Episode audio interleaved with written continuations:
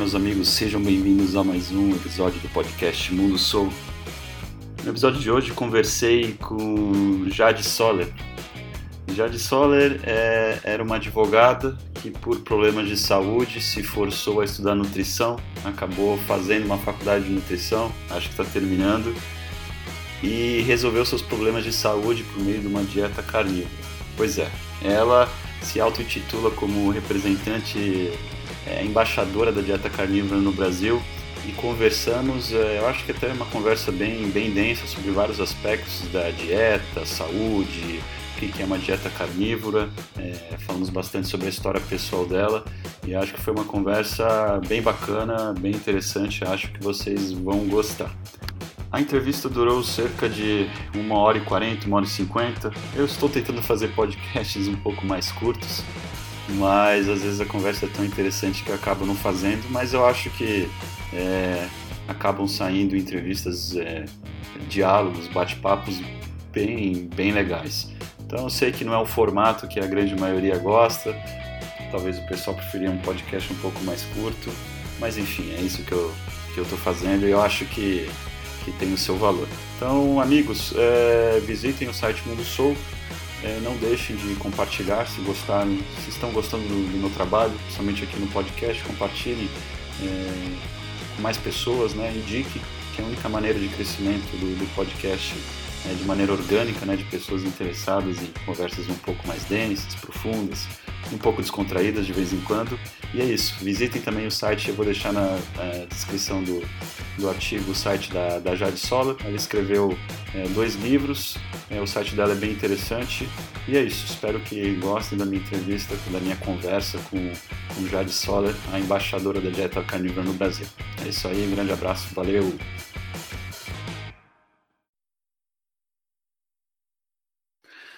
Opa, meus amigos, tudo bem? Sejam bem-vindos a mais um Mundo Soul. Hoje tem uma, uma convidada diferente. É, quem está acompanhando o podcast sabe que semanas atrás eu entrevistei uma, uma nutricionista vegana e hoje vamos ter uma visão um pouco diferente sobre alimentação, dieta, e acho que vai ser uma conversa bem interessante porque é um ponto de vista não tão abordado e um pouco desconhecido para a grande maioria. A minha entrevistada de hoje é a Jade, e a Jade ela é embaixadora da dieta carnívora é, no Brasil. E, e muitos devem estar pensando, dieta carnívora, o que, que, será que é isso?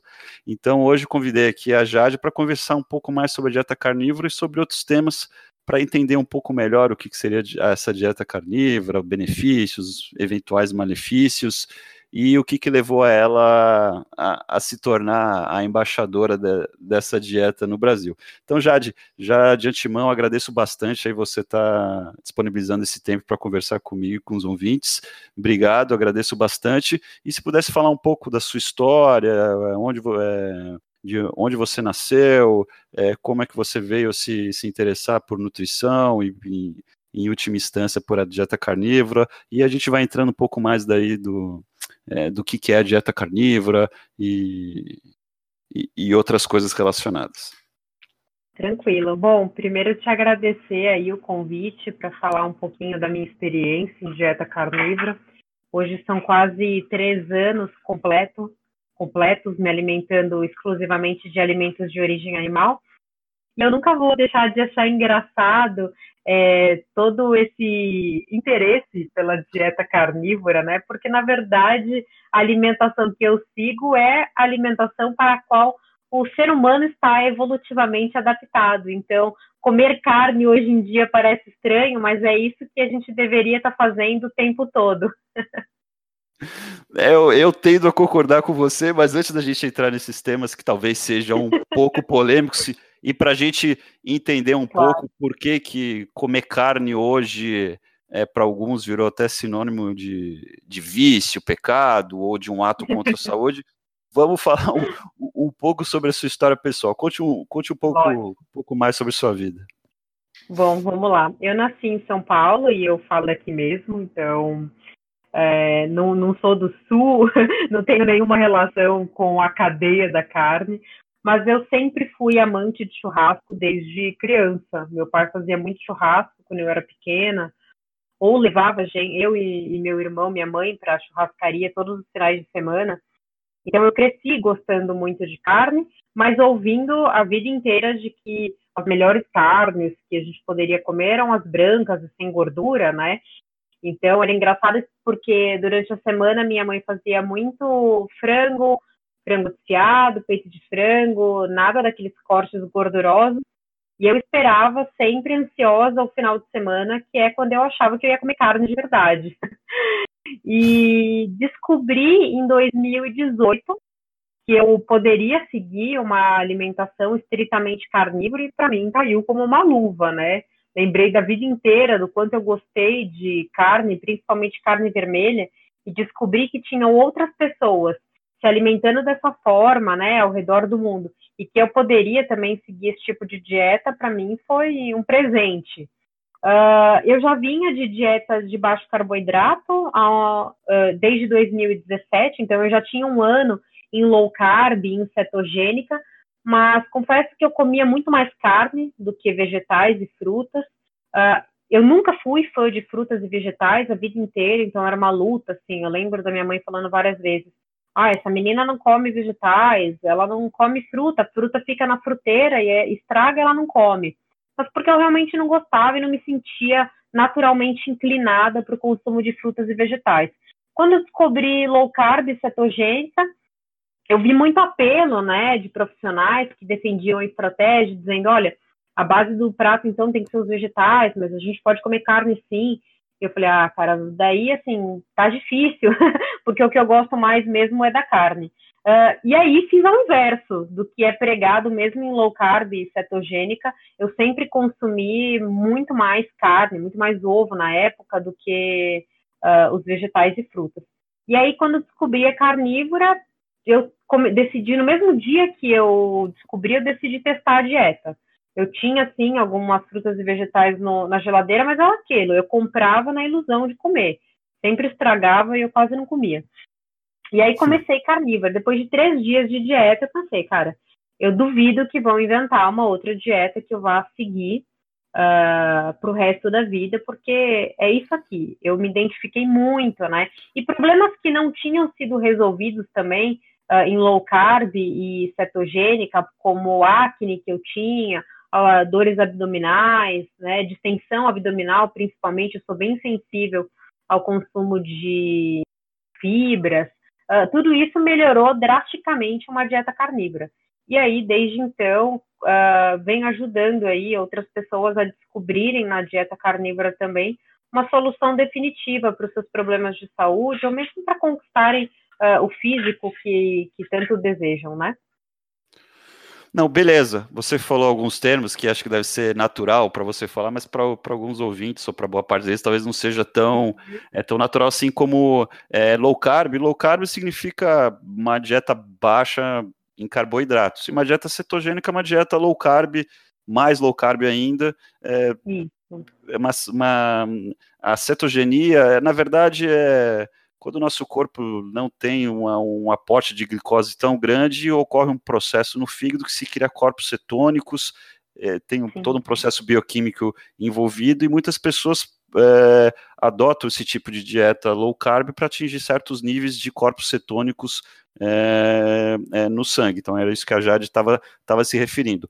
Mas deixa eu perguntar para você, você falou que você falou que tinha alguns problemas de, é, de saúde, principalmente relacionados à acne e alguns desconfortos uhum. abdominal que você falou. Quando você fez uma dieta com um, um grau mais baixo de carboidrato ou até mesmo cetogênica, você sentiu alguma melhora ou não? Eu senti uma melhora porque, assim, olha, é, antes de começar a low carb cetogênica, eu tive um quadro de uma dor abdominal é, que eu fiquei mais de um ano lutando contra isso. Passei em tudo quanto é especialista que você pode imaginar aqui em São Paulo. E ninguém nem chegou perto de diagnosticar o que, que eu tive. E os exames não apontavam nada. E a todo momento eu perguntava, eu falava, olha, será que não está relacionado à dieta?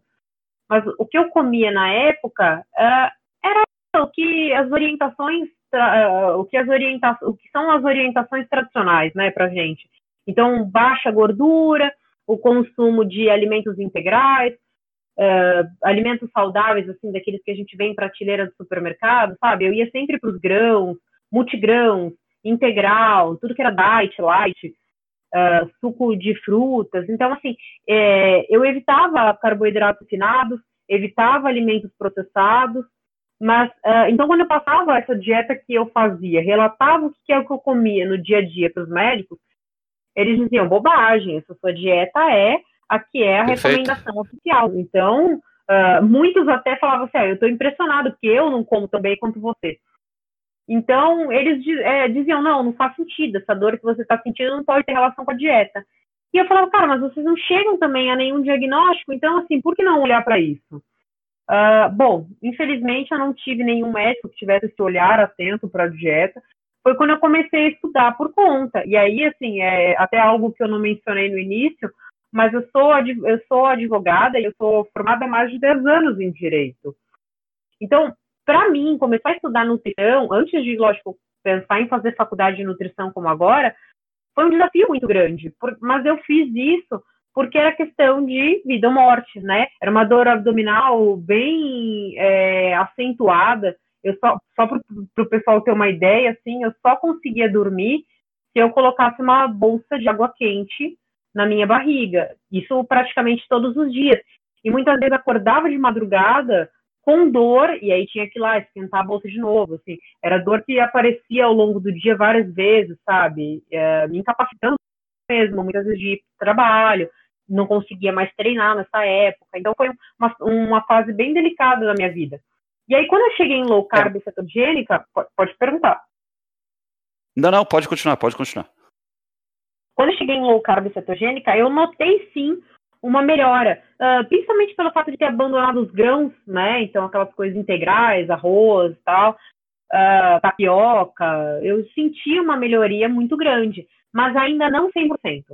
Aí, de fato, quando eu migrei para carnívora, aí pronto, uh, todos os problemas que eu tinha foram solucionados de uma vez só. Às vezes em low carb cetogênico eu ainda senti um pouco de dor de cabeça, um pouco de desconforto, de gases, mas em dieta carnívora não. Então, com convicção, posso dizer, 100% dos meus problemas de saúde foram solucionados em uma dieta carnívora.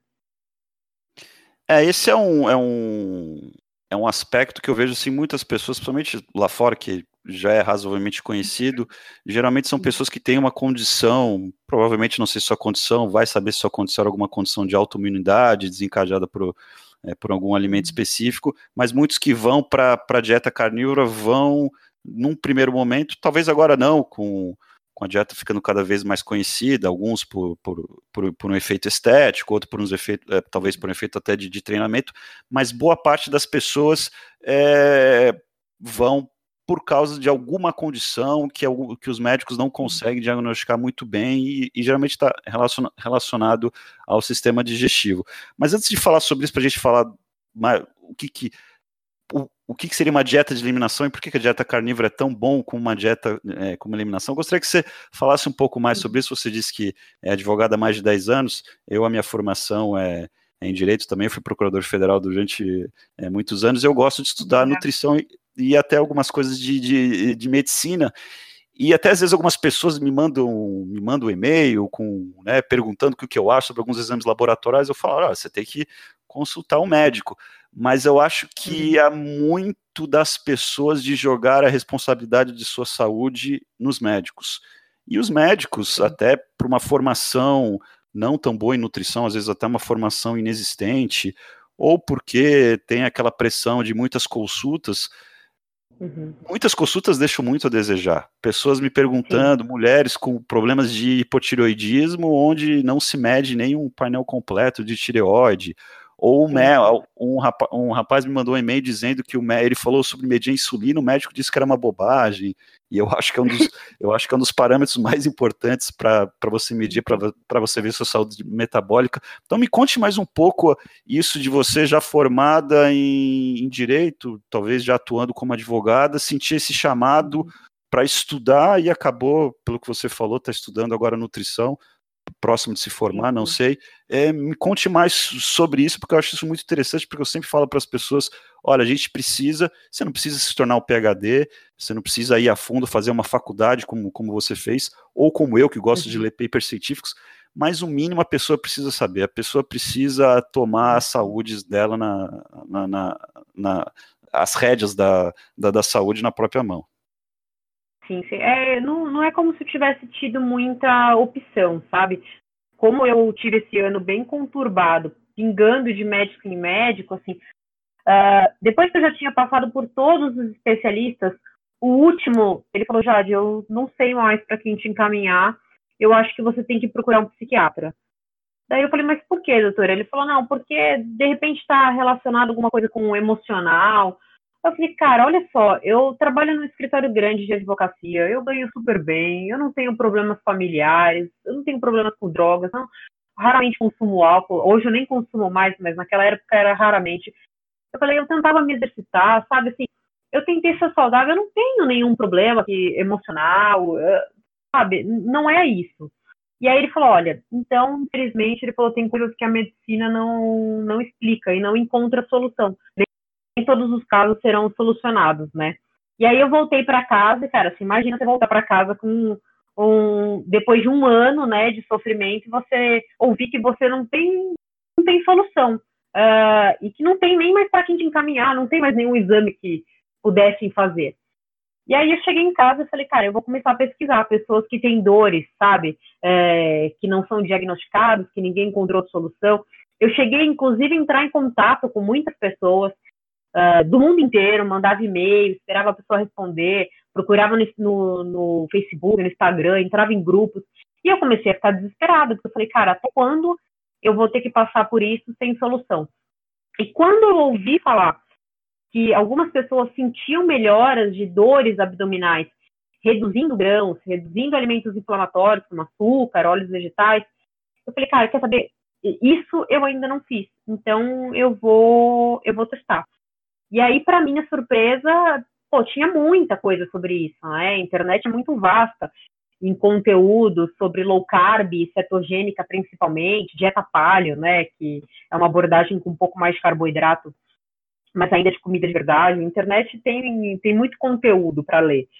E aí eu comecei a me apaixonar por isso, uh, mais ou menos na, minha, na mesma época também, a minha mãe tinha infartado, e aí eu já tinha lido bastante coisas, né, no sentido da gordura curada, não ser responsável pelas doenças cardíacas, né.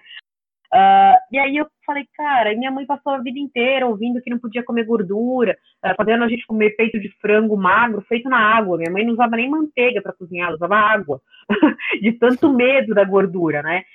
E aí eu falei, meu, esse negócio aqui é muito complexo, uh, eu vou ter que me dedicar mais a isso para me ajudar e para ajudar outras pessoas. Então, quando eu comecei a estudar, por exemplo, eu falava para minha mãe, mãe, você que minha mãe recebeu batata frita no hospital depois de ter infartado. Vê se pode uma coisa dessa, batata frita.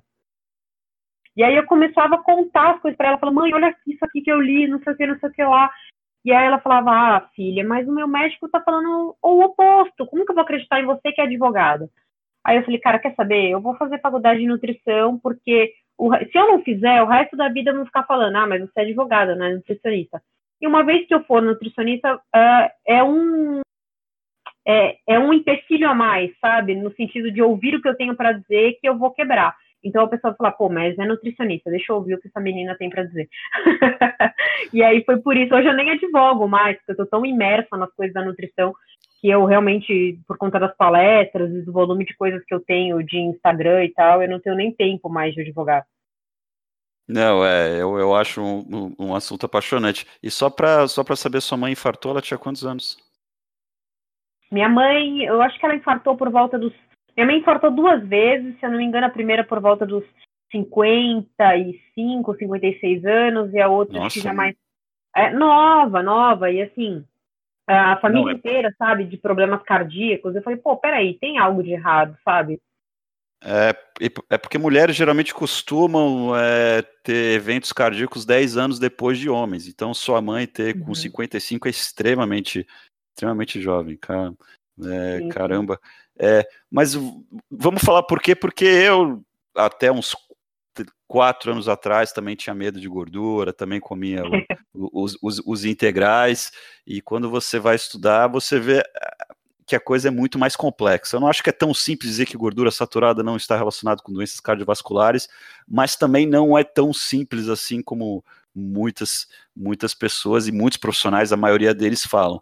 É, mas vamos falar um pouco então é, da dieta carnívora. É, a dieta carnívora é, ela é considerada, até por pessoas que não são tão fãs é, é, desse tipo de alimentação, mas pelo menos elas concedem que é uma dieta de eliminação. Sim, Explica sim, pra sim. gente o que é uma dieta de eliminação e já vai introduzindo algumas coisas do, do conceito de uma alimentação carnívora e por que, que a dieta carnívora seria a, a dieta é, por eliminação melhor, assim, para você ver se tem algum problema em relação a algum grupo alimentar. Uhum. Uhum. É assim, quando você tem um, um, problema não diagnosticado, né, fica muito difícil você uh, saber dentro da sua dieta o que pode estar tá te causando alguma, alguma condição. Então, acho que a gente já pode, em qualquer situação, eliminar o que faz mal para todo mundo, né? Que é principalmente o consumo dos óleos vegetais e o consumo de açúcar. É, algumas pessoas conseguem ainda de repente consumir grãos, principalmente passando por um processo de fermentação, outras lidam melhor com os vegetais e com as frutas, mas pensa que num, num processo desse de tentar identificar com o que o seu corpo consegue lidar melhor, você tem uma infinidade de alimentos. Quantas frutas a gente vê numa feira? Quantos vegetais e, e legumes a gente vê numa feira? O que colocar dali e o que tirar, se a gente não sabe o que efetivamente faz mal para a gente, né? Então, quando Ô, a gente... Deixa eu... Pode falar, pode falar. Posso só te interromper um pouco? Você falou óleos vegetais e é algo que talvez seja é, assim muito claro para mim, para você, mas para a esmagadora a maioria das pessoas é, não é. ah, é. Eu não sei qual é a sua opinião em relação a azeite de oliva de boa qualidade. Eu eu consumo e eu uso às vezes para é, como, como condimento. Mas assim, acho que os, não sei se é desse óleo vegetal que você está falando, acho que provavelmente não. Acho que os óleos vegetais que você está falando são aqueles óleos muito baratos que vem, que sim, são vendidos a um a litro garrafa, por dois né? reais a garrafa, óleo de milho, sim. óleo de girassol. Soja, canola, algodão. E eles são e eles são vendidos em garrafas assim plásticas sim, transparentes, né?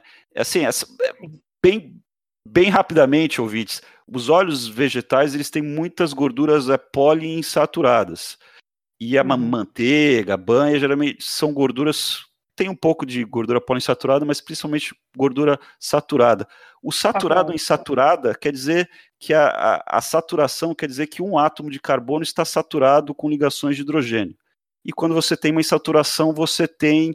É, ele não está saturado com hidrogênios, ele, ele tem a ligação dupla, que a gente aprende lá no segundo grau de Química. E por que isso tudo é importante? Porque essas ligações duplas elas são muito mais instáveis. E tudo que é mais instável é mais fácil de ocorrer reações químicas, uma delas oxidação. Então, óleos poliinsaturados, eles são muito mais fáceis de serem oxidados ó, um, um, azeite de oliva ele tem a grande porcentagem dele de gorduras monoinsaturadas, ou tem, tem apenas uma insaturação. Mas você pode ver, se você não acredita, vá no supermercado, todos os azeites de oliva de, de boa qualidade, eles vêm em garrafas é, geralmente escuras, para evitar o contato com a luz né? de, e de vidro. E esses óleos vegetais, que são poliinsaturados, eles vêm em garrafas de plástico. Assim, eu acho um verdadeiro é, veneno e é o que mais as pessoas consomem e que acha que é saudável. Então, antes de você continuar falando, fala um pouco mais sobre óleos uhum. vegetais, que eu acho que é uma das piores coisas, talvez até pior do que açúcar adicionado, em minha opinião. Sim, sim, é. O nosso corpo não consegue interpretar, né, os óleos vegetais quando a gente ingere. Nosso corpo está adaptado ao consumo de gordura animal, consumo de banha, o consumo de manteiga, o consumo de sebo, é, são principalmente nessas gorduras que a gente deveria focar. Existem sim alguns azeites de qualidade, uh, tá certo que vira e mexe acaba saindo alguma manchete aí sobre azeites adulterados, né? É, sim, então, eu particularmente indico mais o consumo de banha para fritar, é excelente, manteiga, Manteiga ghee também é, é uma, uma outra opção muito, muito boa. E aí, voltando na questão que a gente falou da, da dieta de eliminação, acho que esse tipo de aberração, né, os óleos vegetais uh, e o açúcar, as pessoas poderiam eliminar uh, da dieta, não precisam uh, pensar muito para fazer esse tipo de ajuste, né? Mas aí, quando a gente volta lá para as frutas e para os vegetais, que a gente vê elas em, em grande quantidade no supermercado, na feira, como é que você vai identificar se tem alguma que te dá alguma reação ou não? Eliminando, né? E aí eu não digo que você necessariamente vai eliminar para sempre. Uh, existe no, numa dieta de eliminação um processo de eliminar tudo que você acha que tem um potencial lesivo, né? Então, por exemplo, no meu caso, uh, sempre me dei muito bem com carnes, então não tinha por que eliminar carne na dieta. Tanto que eu comecei a dieta carnívora com carne, ovos, queijo. Na época, eu inclusive tomava café. E aí eu fui observando uh, quais eram as reações que o meu corpo tinha com aqueles alimentos, mas assim, como reduziu muito a, a quantidade de opções, né? Como reduziu muitas opções, fica mais fácil de identificar. E aí, o que, que eu notei, por exemplo, no meu caso? Se eu, aumento, se eu aumentasse o consumo de ovos na dieta, come, o dia que eu comesse mais ovos, eu percebi algumas reações na pele. Uh, o dia que eu consumia queijo, eu percebi a reação na pele também. Então, eu entendia, pô, isso aqui o meu corpo não adapta bem. Agora, no final de semana que eu passasse comendo só carne, por exemplo, nada de efeito colateral aparecia. E aí o café, para mim, era uma incógnita, se fazia, uma incógnita, se fazia bem ou se fazia mal. Uh, quando eu troquei nesse meio tempo aí de dieta carnívora de escritório, mudei de emprego, tinha uma máquina de café nesse, nesse novo emprego, e eu comecei a tomar mais. E aí o que, que eu percebi? Que minha pele arrebentou inteirinha. Aí eu já associei ao consumo de café. Na hora que eu parei de tomar café, problema solucionado. Então eu me dou bem só mesmo com carne, praticamente, carne, vísceras e água. Eu tenho uma baixa tolerância a outros alimentos. Agora, só consegui identificar isso em uma dieta carnívora, que é uma dieta de eliminação. Porque quando eu estava consumindo de tudo, como que eu ia poder adivinhar que alimento que estava me causando um desconforto, me causando uma reação cutânea ou não.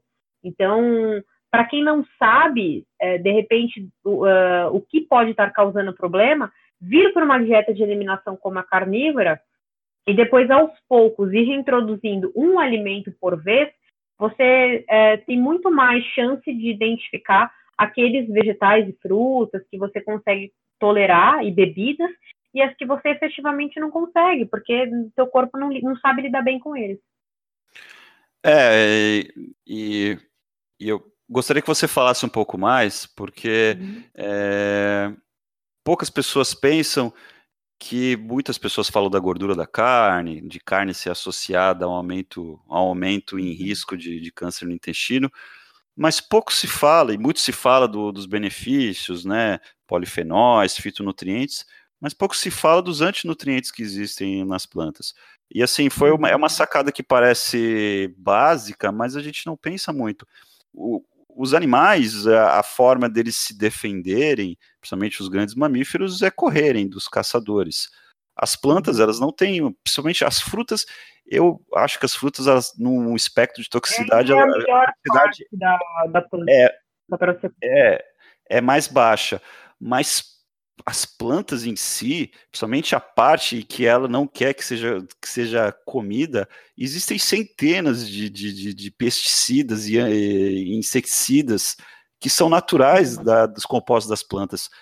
Eu acho, que uma, eu acho que uma alimentação, a maioria das pessoas consegue tolerar bem é, plantas e vegetais, eu acho que tem um papel importante numa dieta saudável, na minha opinião.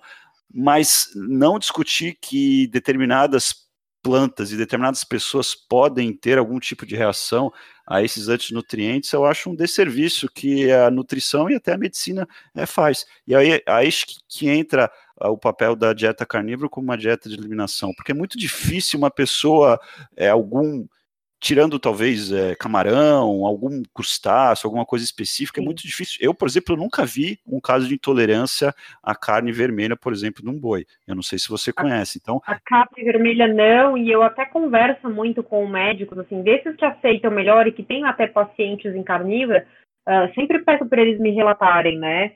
Uh, e eles falam já, de, a gente nunca teve um caso aqui de pessoa que seja intolerante à carne vermelha. É mais comum que seja com frutos do mar, com peixes, uh, ou então com laticínios. Laticínios realmente é bem comum e ovos. Né? Eu, por exemplo, mencionei que eu não tolero bem ovos e algumas pessoas com problema de pele também percebem uh, casos de acne, de psoríase que não toleram muito bem. É um alimento saudável, mas acaba não sendo para todo mundo. Mas carne vermelha, particularmente, eu ainda não, não cheguei a, a, a, Não tive conhecimento de nenhum caso de alguém que não pudesse tolerar. É, pode ser que exista, mas é bem pouco, né? E existem muitas uhum. pessoas que talvez sofram de problemas né, digestivos ou problemas autoimunes que, este, que talvez esteja relacionado a compostos químicos é, presentes na planta, porque não se, não se engane, ouvinte, as plantas elas não querem ser, ser comidas pela gente, elas têm defensivos agrícolas produzidos por, é, é, por elas mesmas. Mas me, me conta, aí você, é, essa dieta de eliminação, você se sentiu bem, é, e você tentou reintroduzir alguns alimentos, algumas plantas, algumas frutas, você falou, não, eu estou me sentindo tão bem que eu não vejo motivo, não vejo nenhuma questão de tentar reintroduzir esses alimentos, porque às vezes é uma barreira psicológica, porque nós sim, fomos sim. criados achando que vegetais e frutas são necessários para a gente ter uma, uma boa alimentação, uma, uma vida saudável, e às vezes eu me pego é, pensando pensando nisso ainda, por mais que eu sei que é, tem mais nuances uhum. do que simplesmente isso, às vezes, puxa, eu preciso comer mais frutas, preciso comer mais vegetal. Você sentiu essa vontade, você falou, não, eu adoro carne, estou me sentindo bem, meus problemas de pele melhoraram, vou continuar seguindo uma dieta é, carnívora, talvez limitando um pouco ovos e laticínios. Não, não, eu, eu tive um episódio, eu, se eu não me engano, foi, deixa eu ver, a gente está em 2020, se eu não me engano, uh, ao final, eu acho que de 2018, uh, ah, eu, eu ia viajar para o Peru com uma amiga minha e eu pensei, pô, lá vai ser complicado, né?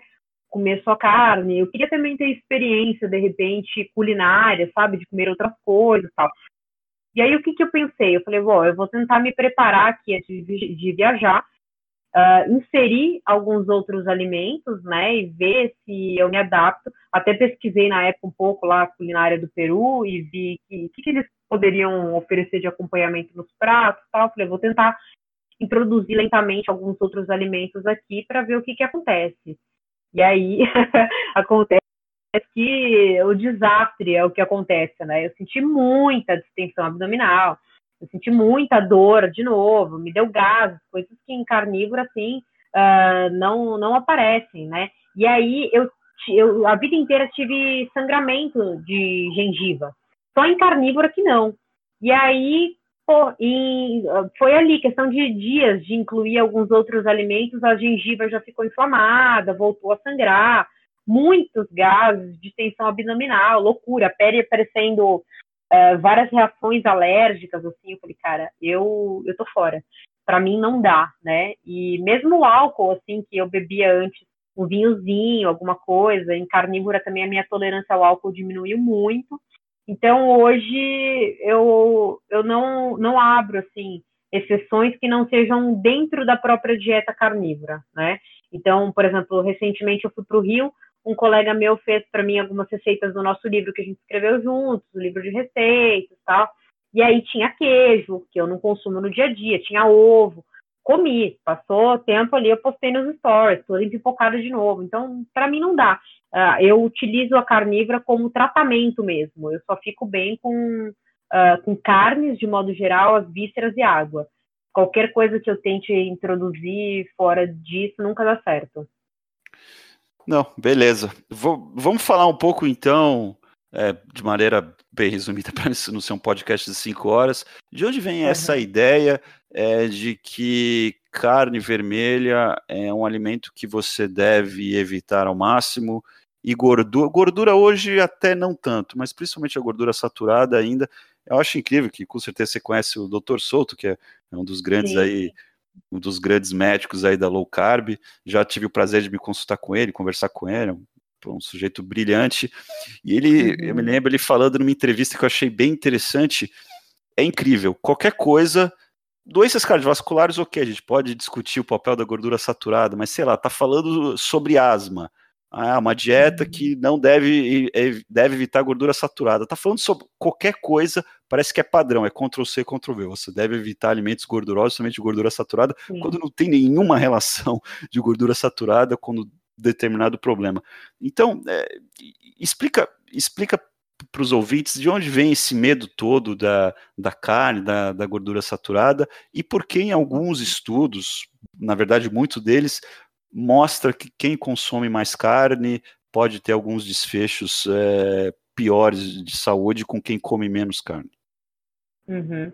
Acho que a gente tem três pontos aqui para comentar para o pessoal, que é primeiro, uh, nas faculdades de medicina, e meu irmão é estudante de medicina, a gente conversa bastante sobre isso, ele fala, a gente não, não tem aula sobre nutrição, né? Pouco é falado sobre nutrição, a gente está muito mais focado em tratamentos que sejam medicamentosos, né? Uh, do que abordagem mesmo da dieta. Então, e assim, o que, o que acaba acontecendo é que os médicos ficam repetindo a sabedoria convencional, sabe? Quando eles falam para as pessoas, olha, uh, coma mais vegetais e mais frutas, uh, coma menos carne, evite gordura, é porque essa é a sabedoria convencional. Então, não é porque uh, estão se baseando em muita coisa para dar esse tipo de conselho, né? E aí, quando a gente vem para a faculdade de nutrição, uh, bom, um curso de quatro anos que deveria ser voltado realmente para a gente efetivamente estudar, sabe, a nutrição, entender bioquímica, interação do, do, dos alimentos, entender uh, sistema digestivo do ser humano, entender evolução também, o papel da carne na nossa evolução, a faculdade tem um viés uh, muito forte assim no consumo de frutas e vegetais, né? De colocar eles a, a todo tempo como sendo os alimentos mais extraordinários para a nossa saúde e de condenar mesmo o consumo de carne, principalmente carne vermelha, o consumo de gordura, né, saturada. Isso desde o primeiro ano da faculdade e é o que eu tenho visto até agora, onde eu já estou terminando o curso.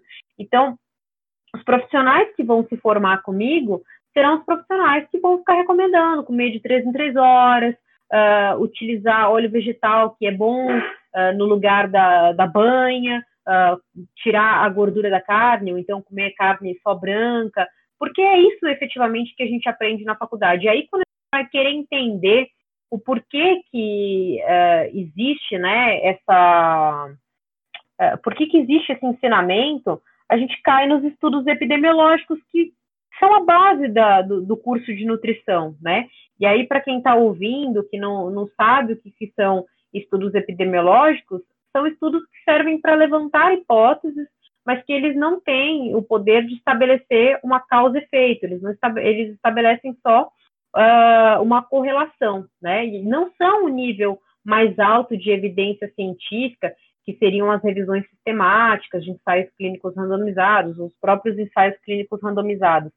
Então, nesse tipo de estudo, o que normalmente acontece é a comparação de indivíduos que declaram que comem carne com indivíduos que declaram que não comem carne, mas que não levam em consideração outros fatores, né? Outros hábitos de vida de, de cada uma dessas pessoas. Então, para você, para ficar bem claro, acho que para o pessoal entender, eu não sou o, a típica comedora de carne, né? Eu tenho vários amigos churrasqueiros, esse sim, num estudo onde está se analisando o consumo de carne, uma pessoa que declara que come carne não é a pessoa que come carne como eu, que como carne, bebo água, eu treino seis vezes na semana, uh, faço não só musculação, mas atividade de cardio, faço pilates, medito, estudo filosofia, uh, uso cinto de segurança, caminho ainda com cachorro, sabe? Eu tenho hábitos de vida saudáveis e como carne. Agora, quando a gente pega os meus colegas churrasqueiros, desses que dão uh, curso de churrasco com regado com cerveja, que também comem a carne com o pão, bebem o final de semana inteiro, uh, viram a madrugada trabalhando, não tem tempo de fazer nenhuma atividade física. Você imagina só essas pessoas declarando que elas comem carne. Então, quer dizer, o problema é a carne ou o problema é todo o resto e a carne acaba sendo só Uh, a, a, carne acaba aparecendo como um marcador de pessoas que não estão preocupadas com a saúde. E aí, quando a gente vai para o outro lado, que é analisar uh, os vegetarianos, os veganos, por exemplo, na minha sala tem muitos. São pessoas que meditam, estão preocupadas com a saúde, evitam os óleos vegetais, evitam, uh, usam mais o azeite, evitam o, o açúcar, não comem muitos alimentos processados, né? Então, tem, é, tem procuram ter hábitos de vida saudáveis que vão contrastar muito com aquele comedor de carne típico, com o comedor de carne padrão. É, não, eu acho que você foi perfeita é, na explicação. E ainda tem talvez mais alguns detalhes, ouvintes, que geralmente como é feito o que é chamado é epidemiologia nutricional. Geralmente são Sim. questionários que se aplicam, e eu já tive eu já vi algum desses questionários, são questionários enormes, com 150 perguntas. Imagina, no vestibular tem 100 perguntas, você nem aguenta mais, imagine num questionário. E geralmente é um questionário que se aplica em, por exemplo, se aplicou para 10 mil pessoas em 1990 e pergunta quantos ovos você comeu nos últimos quatro meses. você não vai saber, né? E você chuta qualquer número lá, e depois de 10, 15 anos eles vão ver né, eles vão fazer uma análise estatística, vão ver, olha, as pessoas que comeram mais ovos tiveram mais é, derrame, ou tiveram mais uhum. diabetes. Não, não é nem um acompanhamento de todo ano deles falando, ó, oh, você mudou seu uhum. padrão alimentar. É, a pessoa que po poderia dizer que comeu 40 ovos, comia 40 ovos por semana é, no ano e de diminuir para 20 ovos no outro ano, mas vai aparecer apenas o primeiro, porque eles geralmente esses estudos escolhem apenas é, dados em apenas um período é, é, de tempo. E é como a Jade falou, eles tentam fazer análises estatísticas que eles chamam é, é, para tentar para tentar levar em conta uhum. outros aspectos. É, quem tem uhum. diabetes, quem fuma, atividade física, mas as variáveis que nós chamamos ocultas, elas podem ser inúmeras. Então, quando você está uhum. comparando, dizendo que num estudo observacional, e outra coisa também importante se dizer, nesses estudos observacionais que aparece que carne está relacionado com algum desfecho um pouco pior, o aumento no risco é muito baixo. É 10, é 15%, não é algo assim como 100, 200%, que seria realmente daí um sinal de que poderia ter alguma coisa significativa ali. Então, são estudos, como você falou, servem para levantar hipótese. E o que, que você faz quando você tem uma hipótese? Você testa daí num que a gente chama de ensaio clínico randomizado. O ideal é muito difícil fazer, mas seria pegar pessoas como a Jade ou pessoas como na população e dizer, olha, coma mais carne, vocês, outras 500 pessoas, não comam tanta carne. Porque daí você, uhum. com um uhum. número grande de pessoas, você vai dividir pessoas que fumam, que não fumam, que meditam, que não meditam, uhum. e depois de dois, três anos você pode ver alguns resultados. E assim, ouvintes, tem pouquíssimos estudos, assim, se é que tem algum relacionado à carne. Os poucos estudos sim, sim. que tem relacionados à dieta low carb, mostram desfechos bem satisfatórios em relação a low carb. Então, realmente o nível de evidência, e como você falou no seu curso de nutrição, eu entrevistei uma nutricionista é, vegana, muito simpática, e, mas é, geralmente os veganos, eu até perguntei para ela se era uma constante na prática dela, foi os veganos eles não se importam mais com a saúde, ele falou, não, os veganos que vêm me procurar já sabem que tem que suplementar disso, suplementar daquilo, ou seja, são pessoas que estão muito mais conscientes e preocupadas com a própria saúde.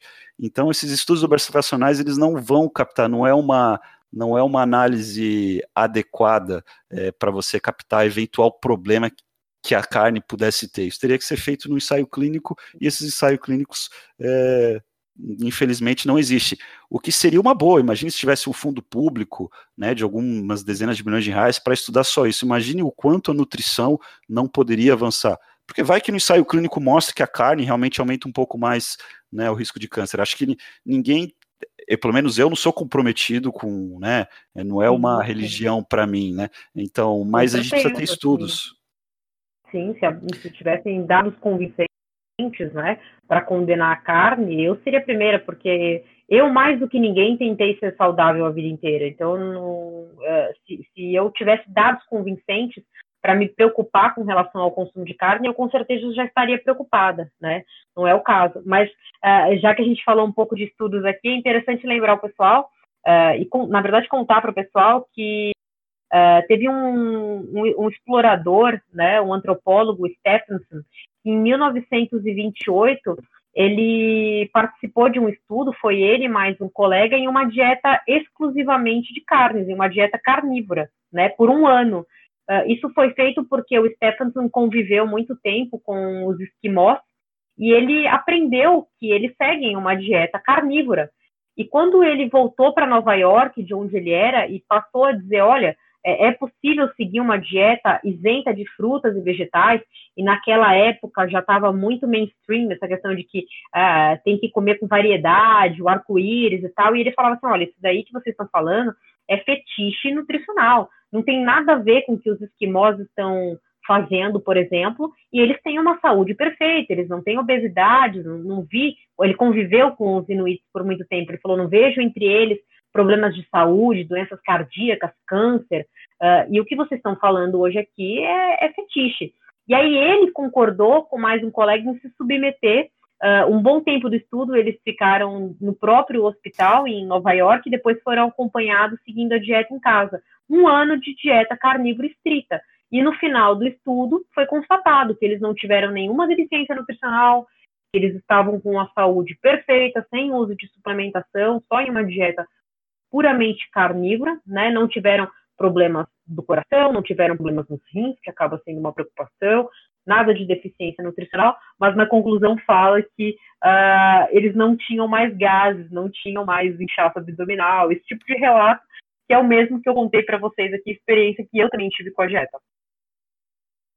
É, não, é esse caso conhecido, já vejo ser citado em alguns uhum. podcasts estrangeiros. É um caso interessante, mas se eu não me engano, na década de 30, o N é muito pequeno, né? Apenas uma, duas Sim. pessoas, mas eu acho que é um estudo é, é, interessante. Deve, mais estudos desses deveriam ser feitos, porque as Com pessoas certeza, pensam, né? ah, é, o ovo, ah, o ovo faz mal ou faz bem? As pessoas não entendem, não é que o ovo faz mal ou faz bem, é que os estudos são horríveis. Né?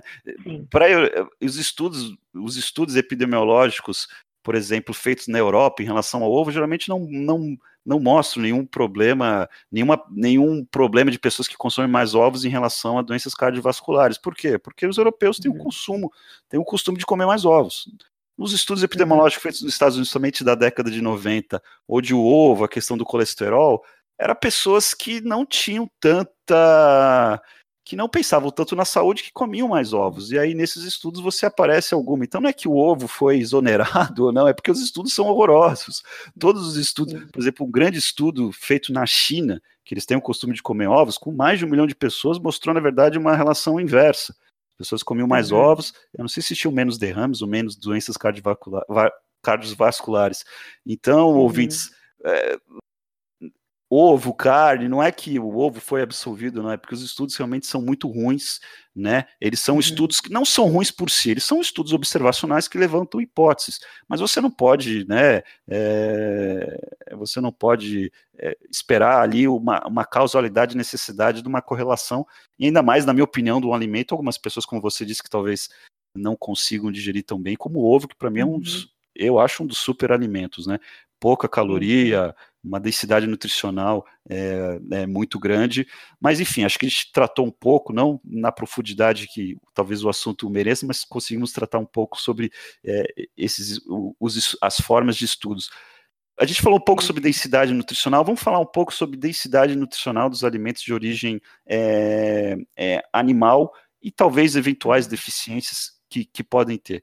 Uma das coisas, quando as pessoas uhum. falam de carne, eu tenho uma filha de, de dois anos e a gente dá bastante carne para ela, né?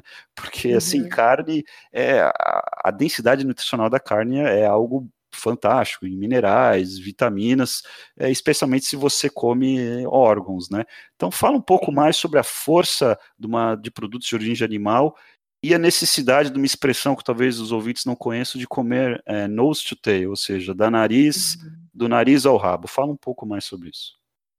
Sim, sim. Bom, acaba sendo uma preocupação de quem ouve falar de dieta carnívora, né, eu vou ter deficiências nutricionais. E aí é importante a gente parar para pensar um minutinho, assim, ó, nosso corpo não tem deficiência de banana, nosso corpo não tem deficiência de feijão, ele tem deficiência de vitaminas e minerais. Então a questão é observar aonde a gente pode encontrá-los, né?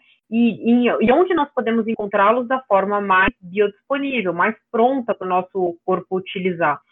E aí a gente cai, obviamente, nos alimentos de origem animal.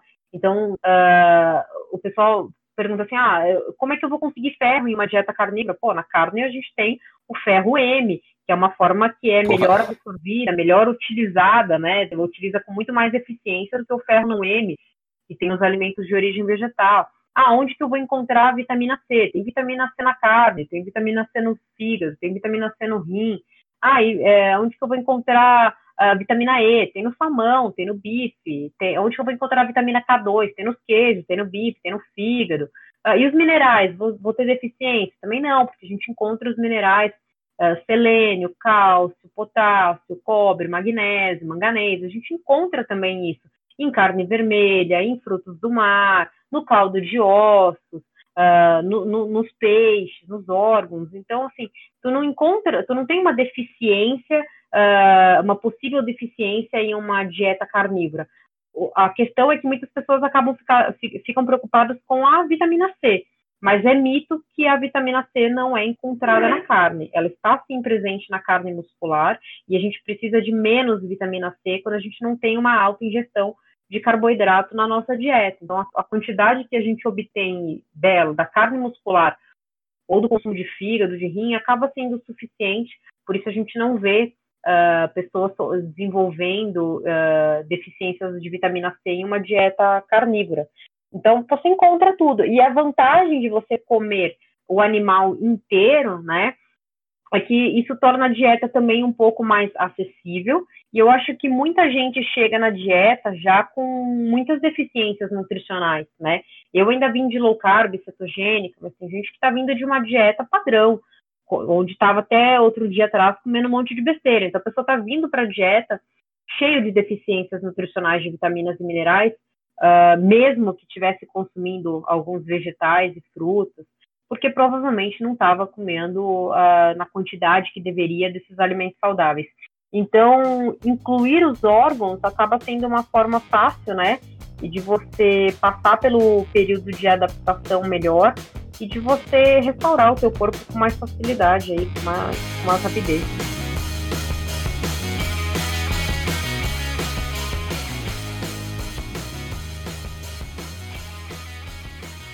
Então, você tinha falado, na sua resposta, você falou sobre algumas vitaminas, minerais. Não quero entrar tantos em detalhes, porque também ficaria muito específico. Mas você, por exemplo, uhum. disse que não gosta, não que não gosta, perdão, a palavra não é essa, mas que você não consome tantos ovos ou queijos, porque porque você não se adapta tão bem. Não sei se você consome frutos do mar. Por exemplo, você falou vitamina K2. É uma vitamina que poucas pessoas conhecem, algumas pessoas já ouviram falar da vitamina K1, né? Mas a vitamina K2, que é presente basicamente apenas em produtos animais, ou num alimento uhum. muito específico, que eu até consumo por causa disso, que é o natô, que é uma soja fermentada super específica e que quase ninguém nunca comeu. Não sei se você já comeu, ela tem uma consistência bem. Não, não. É, é, uma, é uma consistência bem esquisita. Minha filha, minha, minha, minha filha, meu bebê gosta, eu gosto também, mas minha mulher não suporta. Mas, mas, por exemplo, se você não come queijo, onde você conseguiria uma fonte de vitamina K2? Você tem alguma coisa nas carnes, mas não é tão assim, não é, não é tão robusto. A gente encontra é, no fígado também. É, no fígado. É, fígado, sim. É, quando as pessoas falam em superalimento, sempre vem na minha cabeça o ovo, principalmente fígado. Não, sim. né? Não maca peruana, por exemplo, né? Então, é, é que eu, é, eu acho assim, se uma pessoa quiser ter uma alimentação um pouco mais é, de, de, com, com produto, produtos animais ou focado bastante nisso, eu acho que uhum. fígado eu acho que é, é, essencial, porque tem vitamina B2 que não tem tanto em, em outros alimentos de, de origem animal, tem bastante ferro, tem bastante zinco, tem cobre, tem vitamina A, é, é fígado é um polivitamínico é, é, natural. Mas como, mas como você faz com as pessoas que gostam do trabalho e, e perguntam e que querem e pensam, poxa, eu só quero uma dieta carnívora, é só comer bife. E geralmente, às vezes, talvez não comam um pouco de salmão, pelo magnésio, pelo ômega 3, ou não come talvez sardinha ou caldo de osso pelo cálcio? Dentro da comunidade carnívora, tem várias pessoas que seguem a dieta sem a inclusão de vísceras, tá? Eu, particularmente, não uh, advogo a favor disso. Acho que até pela questão em respeito ao animal, né? Uh, o boi tem duas picanhas. O, um boi inteiro vai te fornecer ali cerca de 191 quilos de carne. A gente tem que comer o animal inteiro. A gente vai ficar escolhendo só as melhores partes. Então, acho que até por respeito ao animal, a gente tem que consumi-lo por inteiro. Mas algumas pessoas não, tão, não têm essa preocupação e fazem uma dieta carnívora sem o consumo de vísceras, sem o consumo de caldo de ossos, e aparentemente não estão tendo nenhum problema de saúde. Então, existe sim esse debate dentro da comunidade carnívora sobre a necessidade uh, dos órgãos uh, como essenciais tem pessoas, tem pessoas que advogam que sim, tem pessoas que advogam que não. Eu acho que depende muito da, da opção individual de cada um, mas é possível sim fazer uma dieta carnívora sem a inclusão deles. É, acho que o problema, não sei se você é familiarizado com a teoria da triagem. Já ouviu falar? Não, não. A teoria da triagem é basicamente uma teoria que diz que o nosso organismo, quando na presença da deficiência de alguma vitamina ou mineral, ele privilegia as funções mais importantes. Ah, Vamos sim. supor, por exemplo, magnésio é importante para a estabilização do, da molécula de ATP, é importante para é, a síntese de DNA e que, por sua vez, vai ser importante para a síntese de proteína. Então, se eu tenho uma uhum. deficiência de magnésio, a, as proteínas principais, como insulina, vão ser produzidas, mas talvez as proteínas como é, as proteínas em relação à unha ou cabelo, não. Então, é, eu acho que o problema, assim, quando a pessoa fala, ah, a pessoa que está um ano e não está tendo nenhum problema, é que às vezes deficiências nutricionais, isso acho que é um problema também em relação é, ao veganismo, é que uhum. a, essas deficiências nutricionais talvez demorem alguns anos para se manifestar. E Sim. algumas pessoas talvez tenham uma, uma, suscetibilidade maior, talvez vai aparecer muito mais rápido. Outras, uma suscetibilidade Sim. menor vai aparecer mais. Então, é, eu acho assim. E a gente tem um ponto cego, né? Porque as recomendações também de vitaminas e minerais, elas são baseadas em dietas de alto carboidrato, então elas não se aplicam também aos carnívoros, né? Então uh, tem, tem muito mais ainda para a gente aprender com relação a isso, mas e, e, isso que eu digo a gente pode confiar, de que, no sentido de que as recomendações oficiais não são destinadas à população carnívora, mas sim ao consumo também uh, mas sim aquelas que têm um consumo maior de carboidrato na dieta, né? Ah, não, sim. E até os próprios limites, pelo menos, o que eu leio mais em relação aos Estados Unidos, estabelecidos pela, é, pela, não sei se é pelo FDA, os próprios uhum. estudos para estabelecer, às vezes, ah, qual, quanto você precisa consumir de vitamina E, às vezes são estudos uhum. feitos por poucas pessoas na década de 70, Sim. e assim, é incrível como a nutrição parece que parou no tempo, entendeu? São estudos que hoje, com inteligência artificial, algoritmos, a coisa poderia ser, né, com base de dados gigantescas, a gente poderia, né, tá, tá, tá discutindo em bases mais sólidas, tem um ponto positivo que é a gente retornar para as nossas origens ancestrais, né? Que tem tudo a ver com a dieta carnívora. Uh, assim, a gente, no final do dia a gente precisa comer alguma coisa, né? E aí as pessoas ficam se baseando nas manchetes que elas estão vendo, elas ficam se baseando nos estudos que estão saindo. Uh, mas assim, a gente não tem, a gente não tem como saber se a gente não testar, né? E aí a forma mais fácil de você identificar qual é a alimentação que você deve seguir, é perceber aquilo que foi antifrágil, aquilo que durou por muito tempo, que é a alimentação carnívora. Foi isso que nós fizemos por muito tempo. E quando a gente vê que a gente tem abandonado essas práticas, diminuído o consumo de carne na dieta, que os problemas começam a aparecer. Então, algumas discussões sobre incluir ou não vegetais, incluir ou não frutas, eu acho que até pode fazer sentido, mas assim, é inegável que a gente deveria, enquanto ser humano, ter um consumo grande de alimentos de origem animal na dieta, podendo ou não incluir outras coisas. É bom, você falou o termo antifrágil, imagino que você deve gostar de ler Taleb, eu sempre estou citando Taleb aqui Sim. nesse podcast, porque é um cara que eu, que eu gosto bastante. Ele é meio, meio rudizão e tal, mas é um cara com alguns insights é, sensacionais. Não, e eu, Muito bom. E eu, e eu, e eu, e eu, concordo, eu concordo com você, porque é, algumas pessoas, eu tenho bons amigos que são veganos, podem se dar bem é, no veganismo, algumas pessoas consumindo menos carne, mas é, dizer que a, a, a, comer carne se eu não me engano, acho que você deve ter estudado mais isso do que eu, o, a, transição que nós fizemos, inclusive o aumento do, do nosso cérebro, está muito relacionado ao consumo de carne. Né? Então, a gente, os humanos vêm consumindo carne, seja na nossa espécie Homo sapiens, seja nas outras espécies hominídeos que a gente é, evoluiu, há pelo menos um milhão, um milhão e meio de anos, né? Então é um alimento que está presente há muito e muito tempo na, é, na dieta humana e na dieta dos hominídeos que nos precederam. Enquanto os grãos, a, a agricultura né, já tem bastante tempo, mas é muito mais recente. E óleos vegetais, é, eu, eu, vou, eu, vou, eu vou falar de novo os óleos vegetais, porque as pessoas realmente não sabem. Eu sempre falo assim: você tem óleo vegetal, jogue fora, é, porque isso na verdade e é um veneno. O problema é que eles estão presentes em tudo, né? E eu até faço esse alerta mesmo para quem quer seguir uma dieta carnívora, porque às vezes a pessoa fala, ah, vou fazer carnívora, mas vou comer no restaurante do lado do meu trabalho e você não sabe como que é feito o preparo daquela carne. Aquela carne muitas vezes está sendo feita no óleo vegetal, então também tem que ter esse cuidado.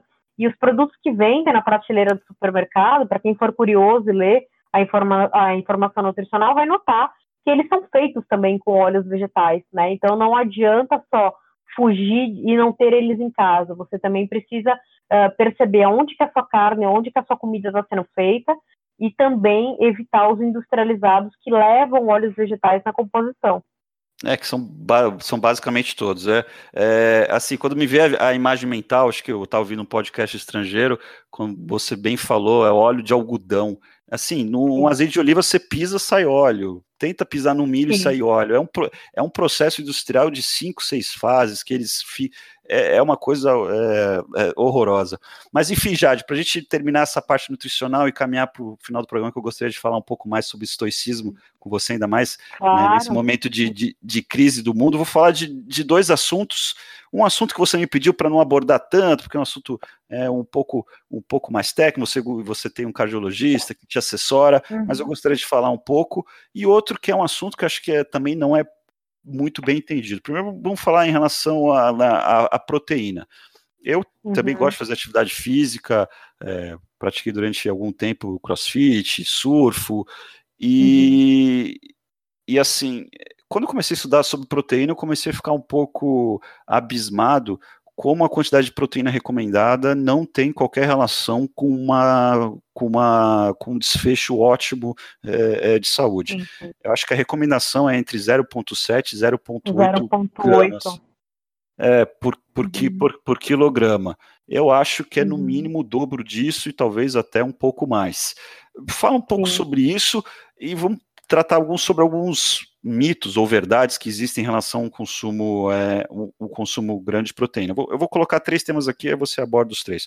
O primeiro em relação aos ossos, que a proteína, ela, como ela é um pouco mais ácida, de alguma maneira, é, essa acidez da carne roubaria, sequestraria o cálcio dos ossos e causaria uma desmineralização é, e com perda de, de, massa óssea e, e, com o decorrer dos anos, osteoporose e doenças ah, relacionadas. A segunda é em relação aos rins, que os rins, né, pelo ciclo da ureia, precisa excretar, a, é, precisa, quando a, a, o metabolismo da proteína é, gera amônia, que precisa ser convertida em ureia e que é excretada pelo rins, isso causaria algum problema nos rins. E o terceiro, que não é bem um mito, é algo que eu gostaria da sua reflexão, que acho que um dos grandes problemas nas pessoas de idade, é claro, são as doenças degenerativas, mas muito delas são fruto da perda muscular, também conhecida como sarcopenia. Eu acho que não há motivo de uma pessoa de 70 anos de idade, a boa parte delas ter condição de fazer uma flexão ou fazer uma barra. Eles não precisam ser um atleta de crossfit, mas elas precisam ter força, elas precisam ter força para erguer o, o, o, neto acima da cabeça, para subir com a compra, compra do supermercado, para subir um, um, um, grau de escada, porque isso é a qualidade de vida, é isso que faz às vezes a diferença da pessoa com 80 anos ter uma boa qualidade de vida, ainda ter prazer em viver, ou uma pessoa que às vezes fica né, restrita na, na sua movimentação e, e vendo TV. Então fala um pouco mais dos limites de proteína, sobre a questão dos ossos, a questão se sobrecarrega, uhum. entre aspas ou não, os rins, e sobre a sarcopenia, principalmente nas pessoas de mais idade. Uhum. Bom, com relação à saúde renal, a gente tem muita, uh, muita matéria desencontrada e muitos estudos desencontrados uh, condenando o consumo de proteína, mas quando a gente para para analisar, o que a gente percebe é que o que leva alguém a fazer diálise, o que leva alguém a ter problemas renais, uh, está muito mais relacionado com a obesidade, está muito mais relacionado com síndrome metabólica, né? Então, não o consumo de proteína. Tá certo que pessoas que já têm problemas renais diagnosticados, elas podem precisar de um acompanhamento, né? E talvez até sim de uma redução do consumo de proteína na dieta, mas não é um consumo zerado de proteína. Uh, mas isso não quer dizer que foi consumindo muita carne, foi consumindo muito ovo, que essa pessoa passou a desenvolver esse problema. Muito pelo contrário, está sempre relacionado, como eu disse, a obesidade, diabetes tipo 2, pressão alta, né? Uh, o que você falou com relação à sarcopenia, bom, na terceira idade, acho que a, a, a partir do momento em que a gente envelhece, acaba se tornando ainda mais importante o consumo de proteína na nossa dieta e também a construção de massa magra, né? Então, para isso a gente precisa tanto do estímulo da atividade de força, e aí a gente vê os idosos sendo incentivados à caminhada, ou a, a, práticas daquela como dos, uh, dos aparelhos de ginástica que eles colocam em praça, sabe? Que aquilo não tem, não tem, não é uma atividade de força, e é o que os idosos precisam, de musculação e de um consumo maior de proteína na dieta. E aí, para os idosos, especialmente, um consumo de 0,8 por peso, por, por, peso corporal é insuficiente. A gente deveria estar pensando aí em cerca de 1,6 a 2,2 eh, gramas de proteína por, por peso corporal. Lembrando que cada 100 gramas de carne vão ter em média ali entre 20 e 25 gramas de proteína, né? Não é a carne, 100 gramas de carne não tem 100 gramas de proteína. Uh, e, e, são várias condições, né, que na verdade aumentam a necessidade do, do consumo, por exemplo, mães, uh, uh, mamães que estão grávidas e mamães que estão amamentando, pessoas que passaram por alguma cirurgia, aí precisam aumentar o consumo de proteína na dieta, atletas, então não só os idosos, né. É, não, sim, acho que você falou, sempre vejo.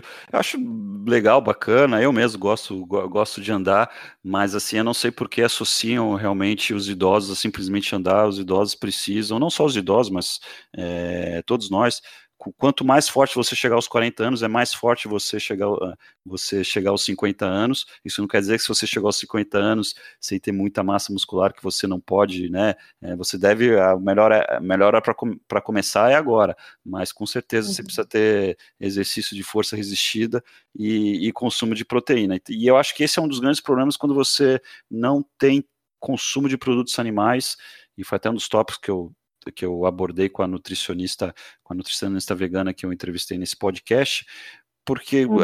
até 0,8 gramas por quilo você consegue com alguma dificuldade sem suplementação, é, seja por, por esses pós com, com, com, de proteína de ervilha ou de grão de bico, mais 1,6 1,6 é, gramas a cada quilo corporal é muito difícil você conseguir comendo feijão, por exemplo, né? Fora que também comer uma quantidade ah, muito grande de feijão vai, vai ser. um excesso de carboidrato na dieta, né? E fora os antinutrientes do feijão, tipo fitato. É, antinutrientes. Muitas pessoas, eu gosto de vez em quando como feijão, mas muito feijão, né? Realmente tem muita fibra, né? Algumas pessoas não já estão tão bem vão ter, é, o parceiro vai, vai sofrer é, um pouquinho. Então, acho que fica aqui, acho que o consumo de proteína é, é importante, o exercício de força resistida é importante, mas um consumo adequado de proteína, que na minha opinião e na opinião também da, da Jade, é muito maior do que o 0,8 gramas por quilo. E é interessante que a gente não tem um limite estabelecido, né? A gente tem o, o José Antônio, que é referência Sim. no consumo de proteína, o Stuart Phillips, e quando eles são indagados sobre o consumo máximo de proteína na dieta, eles dizem que ainda não encontraram esse limite. A gente tem estudos conduzidos com pessoas que consomem uh, ah, 4 gramas de proteína por peso corporal, 5 gramas de proteína, e não tiveram nenhum, nenhum efeito negativo com relação a isso, muito pelo contrário, que a gente vê melhora da composição corporal, ganhos de massa magra, que uh, ter músculos é, está totalmente relacionado com longevidade, né? Sim, não, e é até legal você ter citado José Antônio e Stuart Phillips, para os leitores talvez provavelmente não conhecem, são dois pesquisadores que a área de, de pesquisa deles é proteína. São dois pesquisadores estrangeiros, acho que são americanos, eu já vi vários podcasts dele, e eles são realmente uhum. referência na área. O que, se eu não me engano, que o Stuart Phillips fala, ele fala, olha, um consumo entre 1,5 e 2 gramas é o ótimo, Acima disso, provavelmente, claro, muito acima disso, é, 4, 5 gramas, se eu não me engano, foi o José Antônio que falou numa entrevista que eu vi, foi um estudo pequeno, feito com algumas poucas pessoas, mas pelo menos o Stuart Phillips fala que é o consumo acima para efeito de, de, de, síntese muscular não vai ter mais tanto efeito. Então, se você come de 1,5 a 2, sim. você comer mais, você não vai criar mais músculos, né? Mas provavelmente sim. também não vai ter um efeito negativo. E o efeito talvez positivo é que proteína é, é muito saciante, né? Tanto que tem o conceito de, de, de, dieta. É, alavancagem é, proteica, né?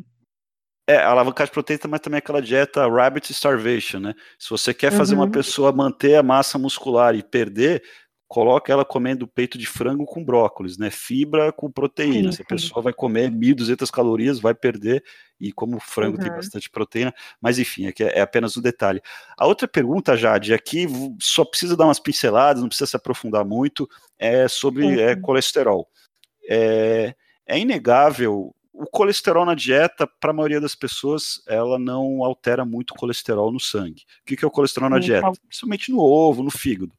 Mas a gordura saturada, numa parcela que vai de 20% a 25% das pessoas que tem uma dieta mais cetogênica ou low carb, tem um efeito de aumentar o que nós chamamos que é, é uma bobagem. Eu vou até conversar um, com colesterol bom na próxima semana. É colesterol bom ruim, porque a, a, molécula de colesterol é a mesma, o que difere é a lipoproteína, uhum. que uma é LDL ou HDL. Mas em algumas pessoas os níveis aumentam, em algumas aumenta muito. E a gente uhum. sabe que o colesterol é algo complexo, algo que tem muitas nuances, mas uhum. pela, pela, pelo consenso, pela maioria dos pesquisadores, é um dos principais fatores para doenças é, é, cardiovasculares. Então, eu sou aqui, comecei a fazer uma dieta carnívora, ou uma dieta um pouco mais cetogênica, mas mais produtos alimentares, mas meu colesterol aumentou muito, meu LDL. Meu triglicerídeos talvez melhorou, meu HDL talvez tenha ah, melhorado, mas o meu LDL aumentou uhum. muito. É, o que, que você aconselha? Se é que você aconselha alguma coisa, você indica para algum cardiologista, algum médico, alguma preocupação, até para você mesmo que teve, né, tem doenças cardiovasculares na, na família? Sim, sim. É, bom, eu acho que assim, muita gente chega em, uma, em dietas de baixo carboidrato, entende que é, pode perder o medo da gordura e acaba perdendo um pouco a noção, não é só o medo, né? Então a gente vê a pessoa que está lá colocando uh, colheres e colheres de manteiga para fazer uma carne que tem já gordura, você consegue fazer ela sem adição de gordura.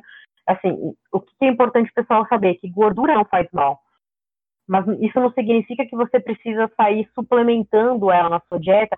E isso, inclusive, pode ser responsável pela alteração uh, do seu colesterol nos exames.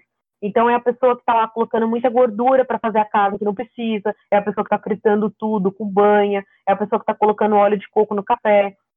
E aí, a hora que ela vai fazer o exame, ela pode ser uma das pessoas que sim, o, o colesterol da dieta, o consumo de gordura na dieta pode é, implicar em um aumento do, do colesterol nos exames. Agora, eu acho que isso não deve ser analisado também isoladamente, porque às vezes a gente está falando de uma pessoa que emagreceu, uma pessoa que os outros, uh, os outros indicadores dos exames estão excelentes, uh, a pessoa não tem, uh, nunca teve nenhum evento cardiovascular, não tem histórico na família, então ela vai começar a acompanhar só para ver se isso vai se normalizar ou não. Para muitos, diminuir um pouco a ingestão de gordura na dieta acaba sendo suficiente. Quando eu digo esse um pouco, não é passar a comer carne magra, é só passar a diminuir esse exagero na gordura que a gente vê, uh, principalmente aí do pessoal que segue uma dieta cetogênica, ou de quem chegou na carnívora nova, apaixonado, e, de, e decidiu sair colocando uh, gordura adicional em tudo que vê. Comer gordura como se não tivesse amanhã. É, eu acho que Exato. você falou é, é, é, eu acho que é o grande X, eu acompanho muitos pesquisadores lá fora, é fiz tudo isso, não como, meu LDL aumentou muito, mas todos os meus marcadores melhoraram. Ó, minha sensibilidade uhum. insulina melhorou, HDL uhum. melhorou, triglicéridos melhorou, minha pressão. Eu tô em risco ou não? É, Hoje a, a, ciência não tem uma resposta para isso. Não tem uma resposta definitiva. Não tem uma resposta definitiva, não sei se vai ter, mas, é, mas é, eu, eu, eu tenho, não colesterol muito alto, mas meu colesterol aumentou um pouco, fiz algumas mudanças na dieta, diminuiu um pouquinho. Uhum. Eu acho que num nível que eu me sinta confortável. Tem pessoas como é, o Dr. Paul Saladino, que é um dos defensores da dieta carnívora lá nos Estados Unidos, que tem um podcast que eu acho incrível. Ele tem um colesterol uhum. LDL de 600, né? Que é uma coisa assim que eu não consigo nem imaginar. Uhum. E ele tá tranquilo com isso, não é uma coisa que eu estaria uhum. tranquilo. Então, acho que se é você tá. Que às vezes...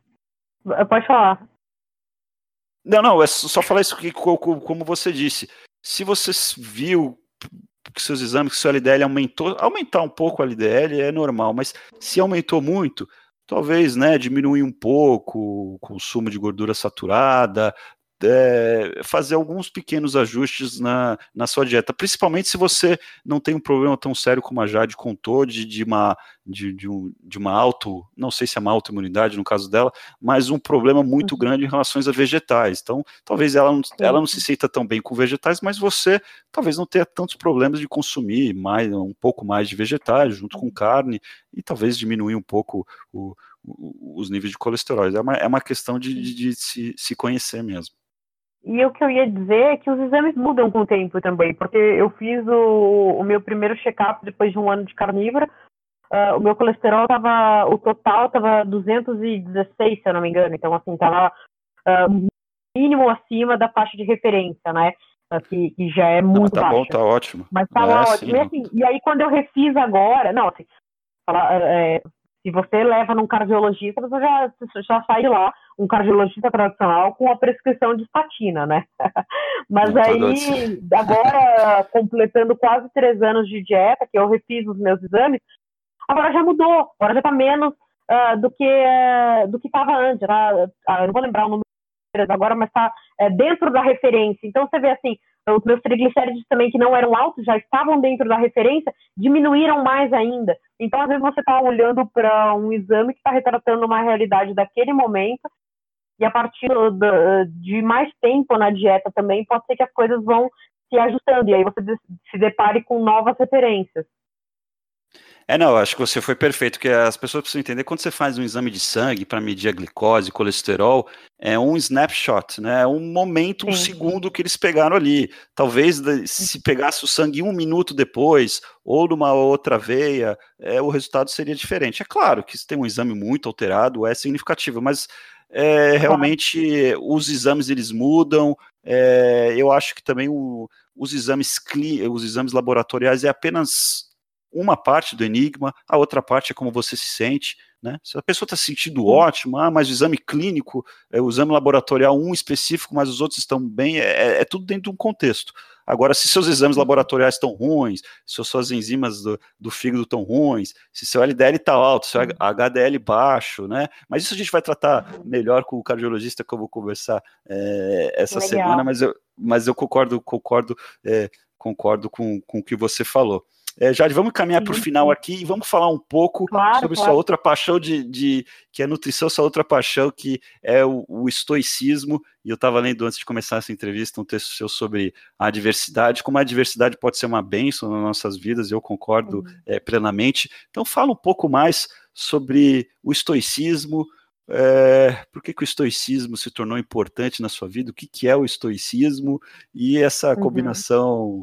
Interessante entre dieta carnívora e estoicismo. Legal. Bom, eu conheci o estoicismo quando eu estava estudando nutrição, né? E nunca tinha ouvido falar sobre a filosofia estoica, mas eu gostei pela questão de ser uma filosofia prática, né? Porque quando a gente fala sobre filosofia, todo mundo parece que não tem tempo de ouvir sobre esse assunto, e é coisa de gente que tá sem o que fazer, né? Deixa eu trabalhar aqui, não tenho tempo para ouvir sobre filosofia. Uh, mas me apaixonei muito por isso, porque vi que era algo que eu poderia colocar em prática no meu dia a dia e que ia me auxiliar muito em diversas questões da vida, assim, e adotei realmente, como eu não tenho, principalmente pelo fato de não ter nenhuma religião, eu adotei o estoicismo naquele lugar que caberia uma religião na minha vida, né? E aí comecei a estudar ali as obras de, de Sêneca, uh, de Marco Aurélio, de Epiteto, entender ali os valores do estoicismo, né, da sabedoria, da justiça, a coragem, principalmente a autodisciplina, que acho que isso falta bastante nos dias de hoje, a questão do autocontrole, né, de você não tentar controlar os fatores externos que te cercam, mas você ter um domínio mesmo sobre, sobre si. Então, essas, essas, essas virtudes estoicas, né, quatro virtudes estoicas aí, uh, só de você dominar isso já te dá uma perspectiva bem diferente, assim, da, do mundo mesmo, né, da forma como você enxerga as coisas. E indico que, para quem quiser conhecer mais sobre esse assunto, uh, dê uma lida nos clássicos aí, nas obras desse, desses filósofos mais tradicionais da, da corrente estoica que eu mencionei, Marco Aurélio, Sêneca e Epiteto, uh, começando ali talvez pelas cartas que Sêneca escreveu para Lucílio, acho que é uma obra bem, bem interessante. É, não, sim, eu não conheço muito do estoicismo, mas pelo você falando, é, vi alguns pontos de contato, até mesmo com o budismo, né? Essa capacidade de, de, de aceitar, aceitar a realidade, quando algumas pessoas as pessoas às vezes confundem com uma passividade, não é bem isso, né? É você aceitar que algumas coisas, na verdade, quase todas elas estão fora de controle, né? Vamos falar um pouco sobre essa pandemia veio uma pandemia de um vírus que talvez se originou na China, do outro lado do mundo, e que daqui a pouco de alguns meses, né, os governos estavam impedindo de eu ir na praia ou ir numa praça, né? É algo que eu não tenho controle. Então, como é que eu vou lidar com, com, com essa diversidade? Então, já, já fale um pouco é, para os ouvintes como é que você está lidando com essa diversidade da crise do Covid, Jade. Cara, para mim foi incrível, assim, foi é, lógico que para muitas pessoas foi é, tragédia, né, no sentido de ter que lidar com muitas mudanças ao mesmo tempo. Mas para mim foi uma fase incrível. Eu não, não perdi ninguém próximo.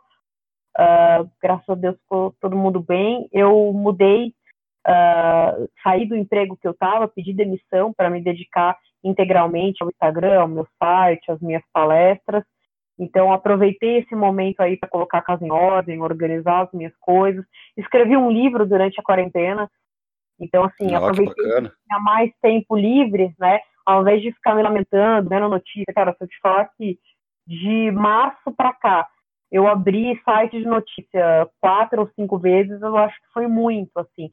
Eu olho mais para ver, assim, ah, se se vai ter retorno de aula online, se vai ter retorno de aula presencial, alguma coisa assim, sabe? Mas é o mínimo. Não fico vendo quantos, quantos casos de morte do outro lado do mundo, sabe? Eu não tenho nenhuma influência sobre isso, então, para que gastar meu tempo e, e, sendo que eu posso estar me dedicando às minhas coisas aqui? Então, pô, aproveitei a quarentena para fazer dinheiro, aproveitei a quarentena para escrever um livro, aproveitei a quarentena para refazer meu site, aproveitei a quarentena para pensar em estratégias de crescimento para o meu Instagram, para fazer lives, enfim, é, me dedicar à minha vida, me dedicar ao, ao, meu conteúdo, ao invés de ficar perdendo tempo com questões que eu não, não posso controlar, que fogem totalmente, né, do, do meu controle. Aquilo que estava à minha disposição, que era continuar me alimentando bem, uh, descer para tomar sol ali na, no térreo do prédio, uh, cuidar das coisas de casa, aqui, aquele minutinho para você abrir os armários, tirar a roupa que não, que não, não precisa estar tá aqui mais, destinar para doação, você estudar um pouco mais, ler livros, eu li muita coisa na quarentena também. Então, eu acho que serve de lição aí para quem não conhece a filosofia, né? De você, nesses momentos de crise, aproveitar para sair desses momentos ainda mais forte, ainda mais preparado e são coisas que eu aprendi com o estoicismo, né? Essa questão da, de você se dedicar a ter controle sobre o que você tem e ignorar o resto que não está nas suas mãos, que você não pode controlar. Você aprender que momentos difíceis vão aparecer e você tem que estar tá preparado para isso. A gente não ficar achando que é, é, deve, é, que é merecedor de um mundo perfeito, de que coisas ruins não podem acontecer nunca, sabe? Aquela vida ideal onde tudo dá certo. e você não perde familiar e ninguém morre ao seu redor e você está sempre empregado e você tem sempre dinheiro no banco, porque a vida não é assim, a gente tem altos e baixos, né? E, e a gente lida melhor com esses momentos difíceis quando a gente se preparou antecipadamente para eles. E são lições que estão muito presentes aí no, no estoicismo.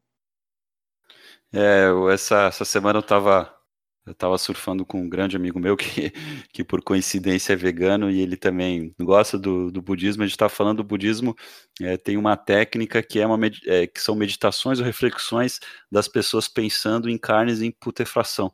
Para você, para você refletir que você vai vai se tornar isso, né? E para né, para você refletir que a vida, né, a transitoriedade da vida, e eu acho que eu fiz algo parecido, claro, com como eu tenho outros objetivos, fiz outras coisas, mas uhum. felizmente também não aconteceu nenhum, nenhum mal com minha família ou com, ou com meus pais. É, teve um uhum. tio meu que teve um problema, ficou, ficou na UTI, mas já saiu. Mas aproveitei para fortalecer meus vínculos com a minha mulher, com a minha, com a, com a minha sim, filha, ler mais, me dedicar a alguns outros projetos é, que eu tenho, é, me exercitar mais. E espero que vocês ouvintes tenham feito isso. Se não fizeram, é, nunca é tarde. É, não há nenhum problema de você ver notícias ou você se interessar o que está acontecendo pelo mundo, mas não deixe essas notícias. Se essas notícias estão deixando você brabo, elas te afetam, né?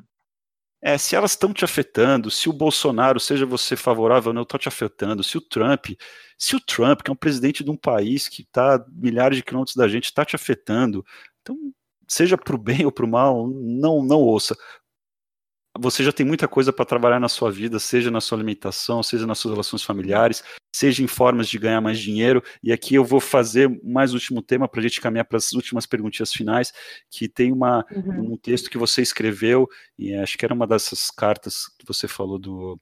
É, do, do, do Sêneca.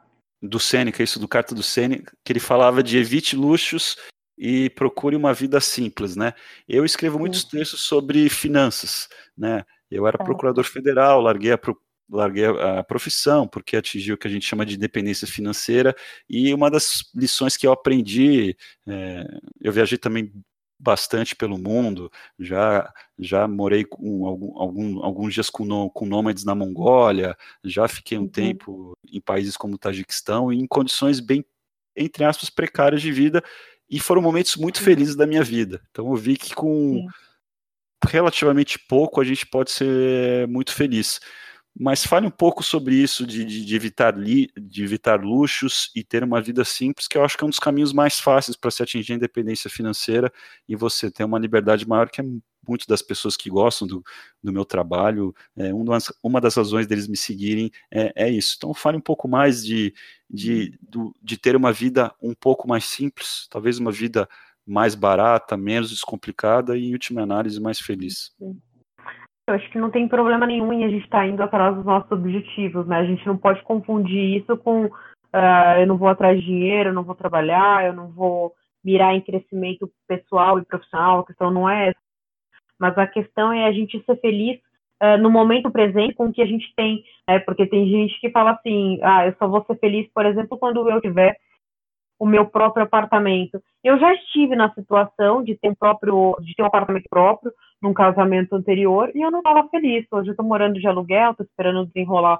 o meu negócio anterior. Pô, estou morando de aluguel e estou feliz, sabe?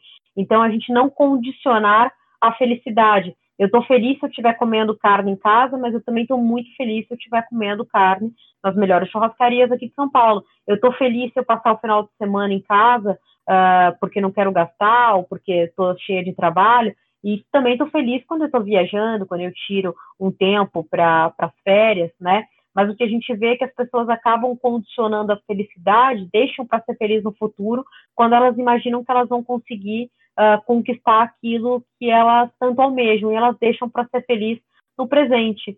Uh, recentemente aqui, por exemplo, eu fiz uma troca de guarda-roupa, troquei tudo que eu tinha aqui, doei as roupas antigas, fui lá, comprei tudo novo, fiz um investimento, mas assim, quando eu estava vestindo as roupas anteriores, eu também estava feliz, quando eu estava comprando sapatos mais baratos, eu também estava feliz, né? Então, eu acho que a lição do estoicismo principal é essa: você ser feliz quando você está bebendo água e você ser também quando você está celebrando alguma ocasião especial com vinho, com champanhe.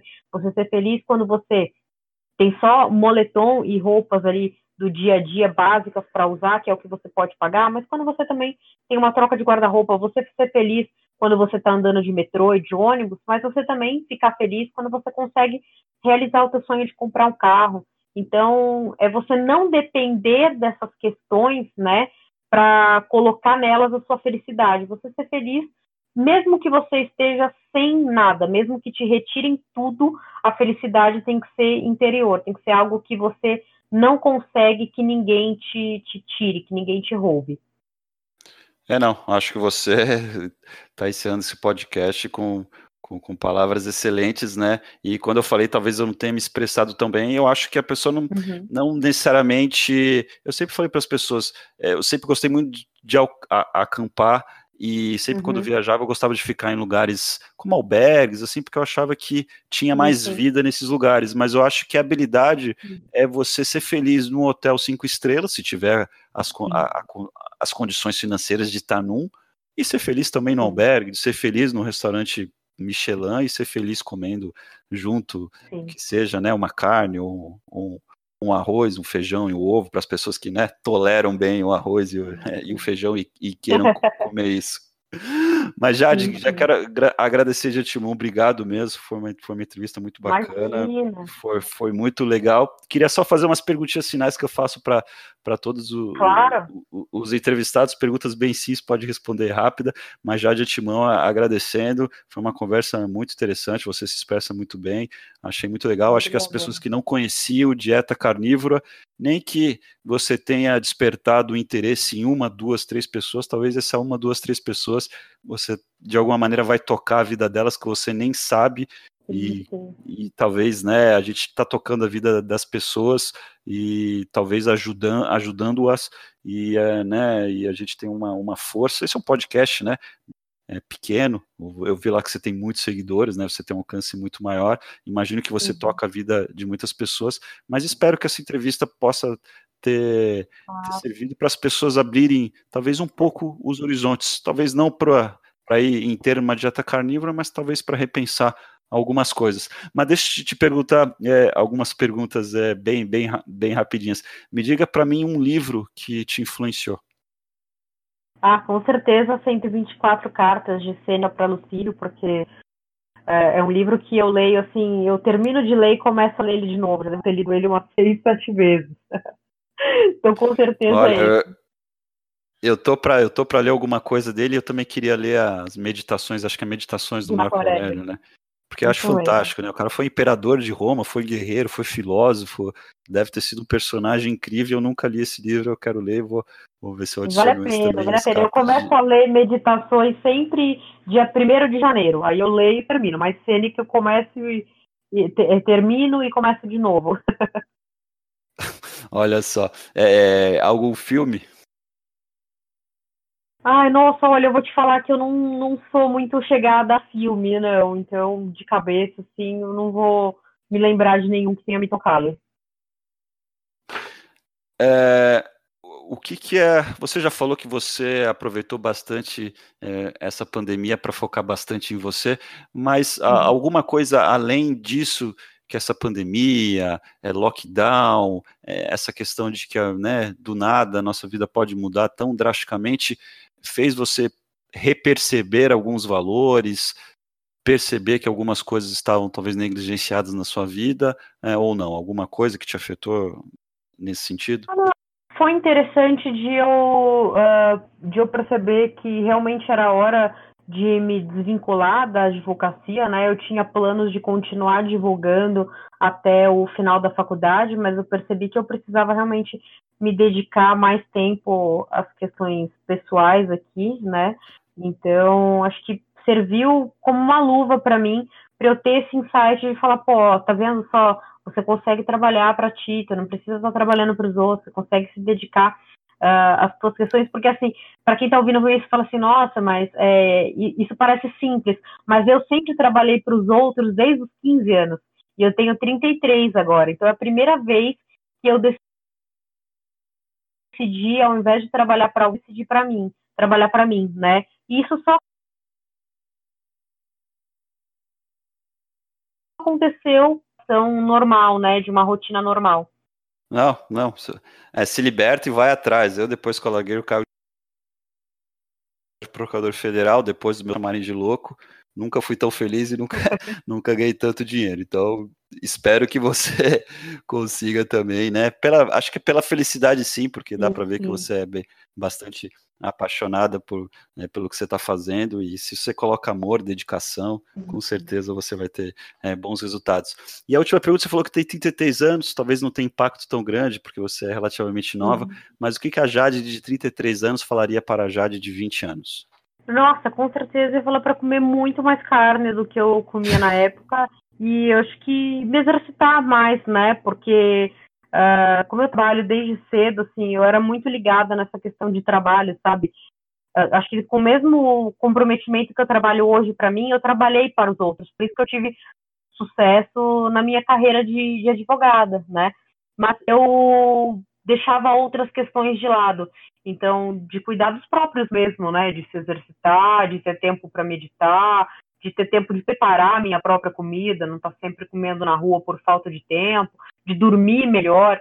Então, conselhos no sentido de ter hábitos de vida mais saudáveis, com certeza. E hoje eu estou muito melhor do que o que eu fazia lá no passado, não tenho nem dúvida disso. É, pois é, eu fiz 40 anos e hoje sinto que eu estou numa, numa fase muito boa de saúde mental, física. Queria eu sim, também, com 20 sim. anos, que me alimentasse. Sempre me exercitei, mas gostaria de me, ter me exercitado é, é, com mais intensidade quando eu era mais jovem. Mas, Jade, agradeço de novo, muito obrigado. Desejo aí eu, né, todo o sucesso do mundo para você nos seus projetos. Obrigado pelo tempo disponibilizado. E, e é isso. Obrigado e um grande abraço para você.